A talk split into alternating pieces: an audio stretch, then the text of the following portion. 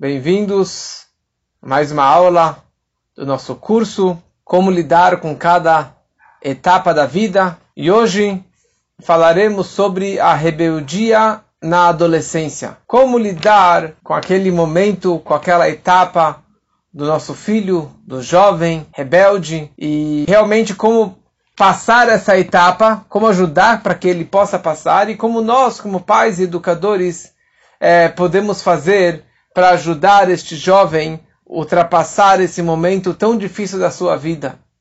Como que muitos rezam e esperam falar, ah, esperamos que essa etapa passe logo. E depois, depois uma nova etapa. É um novo dilema, uma nova situação. Então a gente tem que saber, na verdade, que cada etapa é boa e é positiva e faz parte do crescimento daquele jovem, faz parte do crescimento daquele nosso aluno, daquele nosso filho. E nós, como pais, como educadores, como professores, como rabinos, precisamos saber lidar com esta etapa também.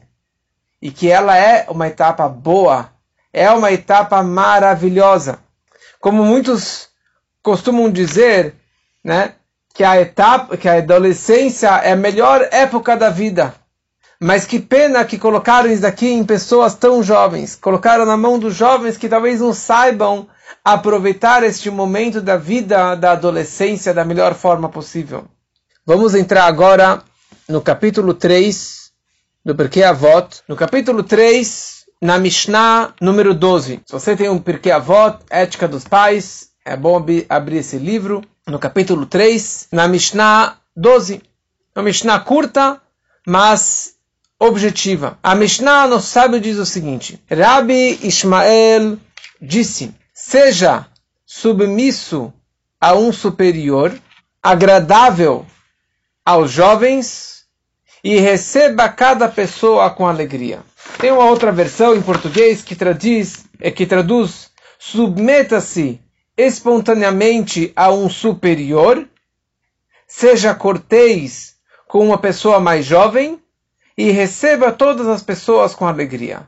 A ideia é a mesma. Ou seja, aqui nós temos três movimentos, três direções. Uma pessoa mais velha, eu devo olhar para cima, certo?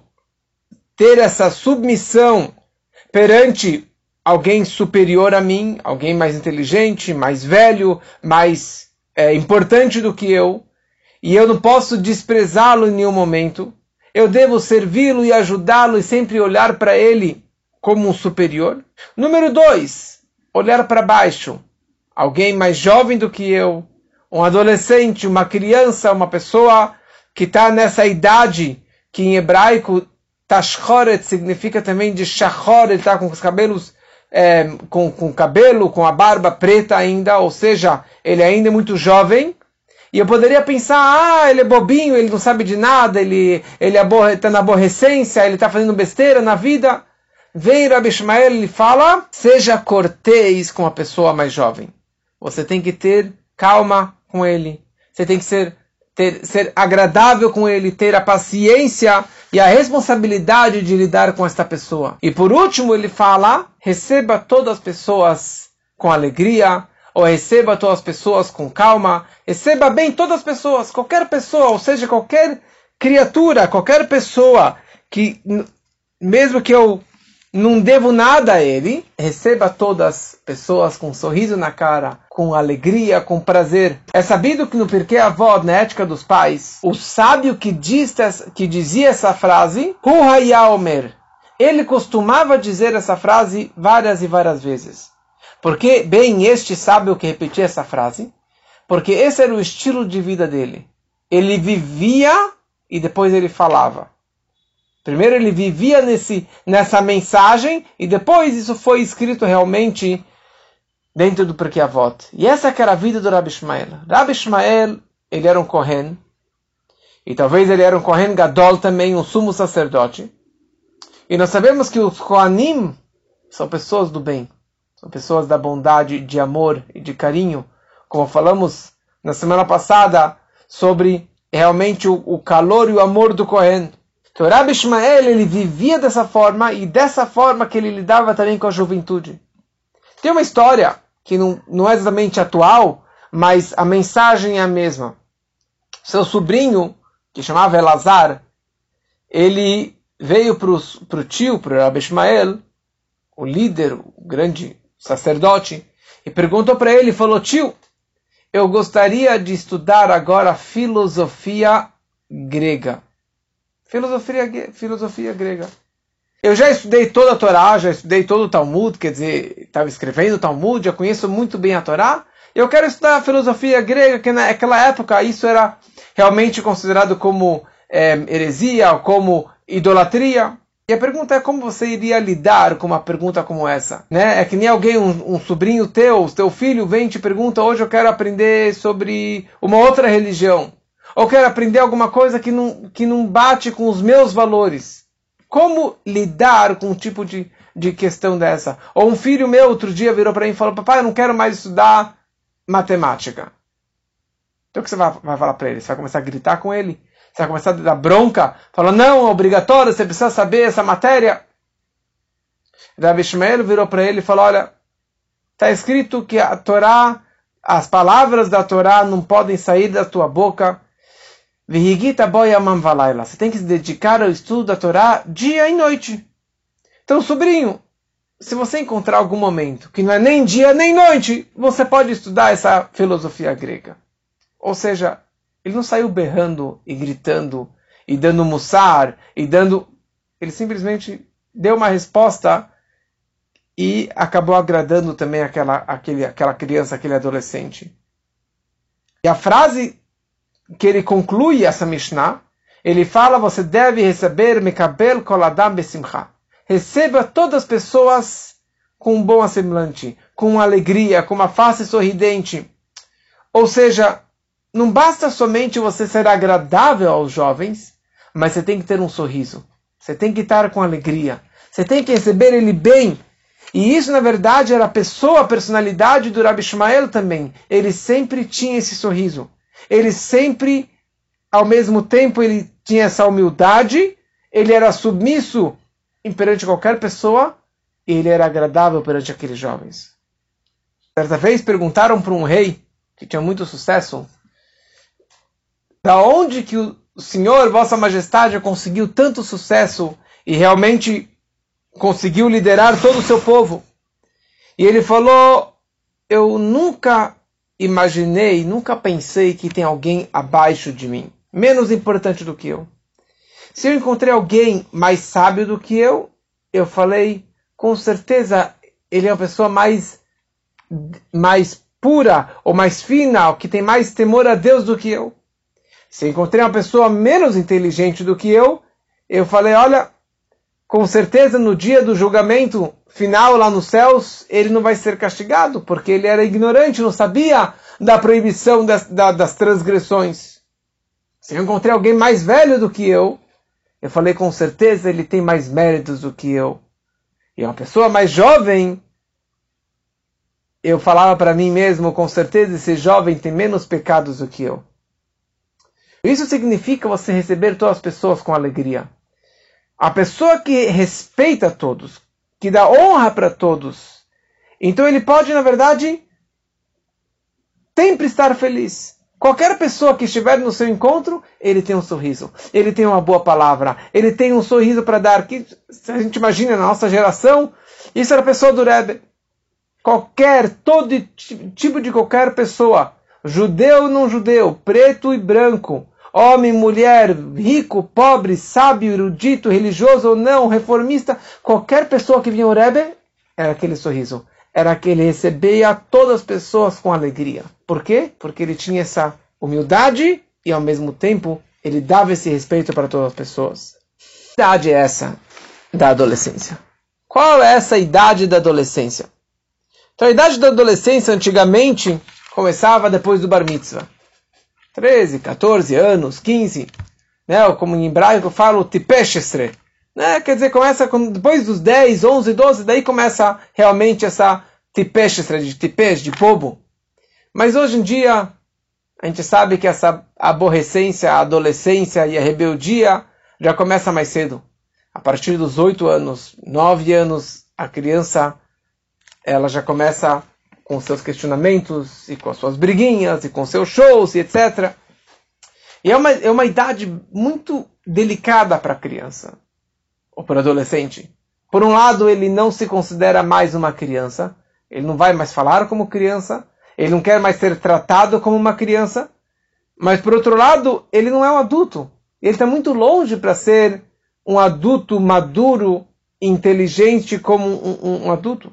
E a questão é como lidar com essa situação. Como você falar com essa criança. Então aqui nós temos alguns pontos. A primeira coisa, nós precisamos ter essa tranquilidade. Tranquilidade na hora de falar com aquela criança. Você respeitar ela do jeito que ela é. Como falamos várias vezes a frase eduque a criança de acordo com o seu caminho, do jeito que ele é. Quer dizer, eu quero educar ele mas no perfil daquele jovem. Então eu preciso, na verdade, estar tranquilo na hora que eu me comunico com essa criança. Isso, na verdade, o que está acontecendo naquela hora? Aquela criança, ela tem um fogo.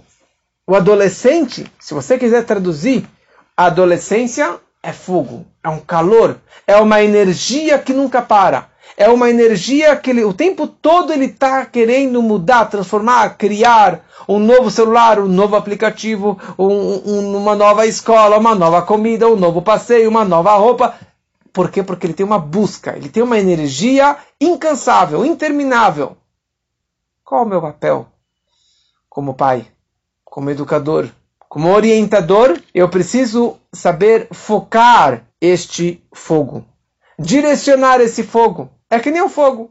Se você joga fogo em qualquer lugar, você cria um incêndio e a destruição é enorme. Só que se não fosse o fogo, nós não estaríamos agora conversando por esses meios de comunicação e não teríamos quase nada do que nós comemos e fazemos e temos no nosso dia a dia. Por quê? Porque isso vem graças ao fogo. Se a boca do fogão, que tem um foguinho mínimo, um gás mínimo, que gera uma comida deliciosa.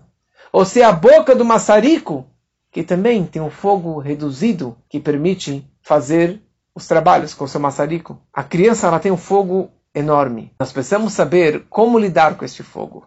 Como direcionar e limitar este fogo para que ele use essa energia, esse calor, esses pilkes para coisas boas e para coisas positivas. Como fazer isso? That's the whole question. Essa que é toda a nossa questão e todo o nosso trabalho como pais e como orientadores. Hoje estava estudando com alguém e ele estava falando que ele estava tendo dificuldade com os filhos e etc. Ele estava preocupado como que vai ser os filhos mais para frente. Os filhos são pequenos. Mas ele em nenhum momento, não sei se em nenhum momento, mas ele realmente foi educar aquele filho. Foi direcionar aquele filho para que ele vá para um bom caminho, que use esse, esse conhecimento dele, ou a energia dele, os desejos dele para o bem, para fazer o bem. Então, a primeira coisa que nós precisamos fazer é ter um canal aberto. Um canal aberto, pais e filhos, professores e alunos, orientadores e orientados. Que é muito importante de ter um coaching, de ter não psicólogo, mas de ter um rabino, de ter alguém que sempre te oriente. Número dois, a gente não pode se assustar. Na hora que o filho vem com uma novidade que ele fez, que ele aprontou, que ele ficou de recuperação, você não pode pirar e começar a dar bronca e começar a simplesmente bater e você ficou de recuperação? Por que você ficou de recuperação? Deu para prova. Tá bom, vamos sentar, vamos aprender, vamos juntar energia para que você possa realmente passar na próxima prova. Então, essa na verdade é o papel. E é isso que o Rebbe nos ensinou. E o Rebbe deu um calor e um amor indescritível para a juventude. Toda véspera de Yom Kippur, todo pai dá um birkat abanim para os filhos. Ele dá um abrahá para os filhos. Coloca o talit e ele dá a bênção dos koanim para os filhos. O Rebbe não tinha filhos, mas os filhos dele eram os alunos, os jovens da Yeshiva. Então, na véspera do Yom Kippur, o Rebbe juntava todos esses jovens e dava para eles a barahá dos Koanim e várias outras bênçãos. E isso, para quem teve o mérito de estar presente lá no Seven Sevens, na véspera de Yom Kippur, e receber essa bênção, é algo que fica gravado para todo sempre. Por quê? Porque você vê o amor de um pai para o filho. Uma bênção de um pai para o filho. E aqui, na verdade, precisamos criar uma sociedade entre os mais velhos e os adolescentes. O adolescente ele precisa fazer a primeira parte dessa Mishnah submeta-se espontaneamente a um superior. Você enxergar o superior e ter essa submissão perante seu pai, perante seu mestre, perante seu rebe, você precisa ter essa submissão, esse respeito para aquele que está acima de você. Porque a experiência que ele tem, a experiência de vida que ele tem, isso o jovem não tem. Com seus 12, 13, 14 anos de vida ou talvez com seus 8, 9 anos de vida. Mas, do lado, pai orientador, ele tem que enxergar aquela criança não como um Zé Ninguém, não como um pobre coitado, não como um ignorante, um rebelde que quer destruir as coisas, que quer transformar o mundo. Eu preciso enxergar para ele e falar: Uau, olha só o calor que ele tem, olha a energia que ele tem, olha o potencial que ele tem, e saber direcioná-lo. Então, na hora que a gente tem esse canal aberto de comunicação, então o filho look up for the father e o pai consegue enxergar o filho e ajudar ele a passar por essa etapa tão difícil. Olha só a nossa geração. Nunca teve uma geração com tanto jovem em busca de algo, em busca da verdade, em busca de luz, em busca de valores, em busca de religião e muitos outros, sem saber onde buscar e onde se encontrar e onde se satisfazer essa sua busca da sua alma, que é uma busca da alma judaica, essa inquietez, essa busca pela verdade, então eles acabam procurando em outros endereços, em outros meios de se alegrar, em bebidas, em drogas, em, em sexo, em coisas que vão alegrar momentaneamente, mas que não é uma alegria eterna. Mas na verdade, tudo isso daqui é uma fome, é uma sede, é um desejo pela espiritualidade. Pode perceber. O jovem, se pega um jovem, pega um adolescente, ele tem um desejo por algo com sentido, com valores, principalmente valores judaicos, valores da Torá. Algo verdadeiro, espiritual. Porque essa é a sua verdadeira identidade, como falamos na outra aula. E nós precisamos enxergar para essa criança e falar para ela: saiba de uma coisa. Você tem uma shlichut nesse, nesse mundo. Você tem uma missão. Cada um de nós tem uma missão. E você precisa saber qual é o seu ideal da vida. E você vai crescer. E devagarinho você vai conseguir, você como pai vai conseguir ajudar essa criança para que ele possa descobrir qual é a sua missão. Qual é o seu propósito. Qual é o seu ideal da sua vida. Onde que ele quer chegar. Como eu falei com esse pai hoje. Ele não sabe o que, que ele quer dos filhos. Então, ele ficou bravo com o filho outro dia, bateu no filho. Por quê? Porque ele não está orientando. Se você passa para os seus filhos quem você é, porque se o pai não sabe quem ele é, o que, que ele gostaria de ser, muito menos que ele sabe o que, que seu filho deve ser. Então ele fica bravo porque o filho fez besteira. Mas se você senta e conversa, tem esse canal aberto, e você consegue direcionar esse filho, entender ele, mas mostrar para ele qual que deve ser o verdadeiro valor da sua vida, os ideais da sua vida, então as, ele começa a crescer num bom caminho, num bom eixo, num bom trilho. Mas essa conversa não é uma vez por ano, na véspera do Yom Kippur. Não é só quando que o filho ficou de recuperação, ou quando que o filho aprontou uma. Uma conversa frequente e constante. Não tem data mas tem que, tem que ter esse canal aberto. Tem filho que precisa de conversa todo dia. Tem filho que precisa uma, uma vez por semana. Um outro que precisa uma vez por mês. Mas precisa ter essa abertura. Toda vez que meu filho precisa falar comigo, ele sai, ele, que ele saiba que ele possa vir falar, xingar, chorar, reclamar, pedir orientação. Mas nunca podemos apagar este fogo. Nunca podemos apagar este calor essa energia que aquele jovem ele tem. Ele veio com calor, você não pode abafar, você não pode jogar a toalha em cima. Deixa. tudo bem, fala para ele vai lá no prédio, lá embaixo, jogar bola, ou, ou andar de bicicleta, ou pular mil, mil polichinelos, mas deixa ele queimar essa energia, mas não vai contra. Porque se você joga água nas velas, tem uma explosão maior ainda. Você não apaga a vela, você acaba aumentando o fogo. Você está colocando mais lenha naquele fogo e, e, e piorar a situação. Nós precisamos criar um sistema de incentivo para que eles sintam que eles são queridos, que eles são amados pelos pais, pelos professores. Esse é o nosso papel. E a grande dica, na verdade, é a base de Torah e Mitzvot. Essa que é a base. Na hora que nós temos a orientação da Torá, dos nossos mestres da Hassedut, é isso que nós precisamos passar para os nossos filhos. Cada um no seu nível de religiosidade. Judaísmo não é 880, mas nós precisamos ter um guidance, precisamos ter esse, essa, essa orientação de um caminho que devemos seguir de como educarmos os nossos filhos. Então, quando nós entendermos nossos filhos, nós não iremos nos assustar na hora que ele vier com uma novidade que para mim seria um susto, eu ia dar uma bronca, iria bater, colocar de castigo, porque eu começo a entender ele. É mais fácil de eu lidar com aquela situação.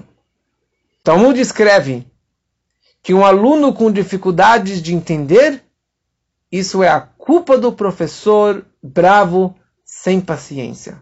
É muito forte essa frase. Se o aluno tem dificuldade de entender, é porque o professor é muito bravo e não tem paciência para aquele aluno.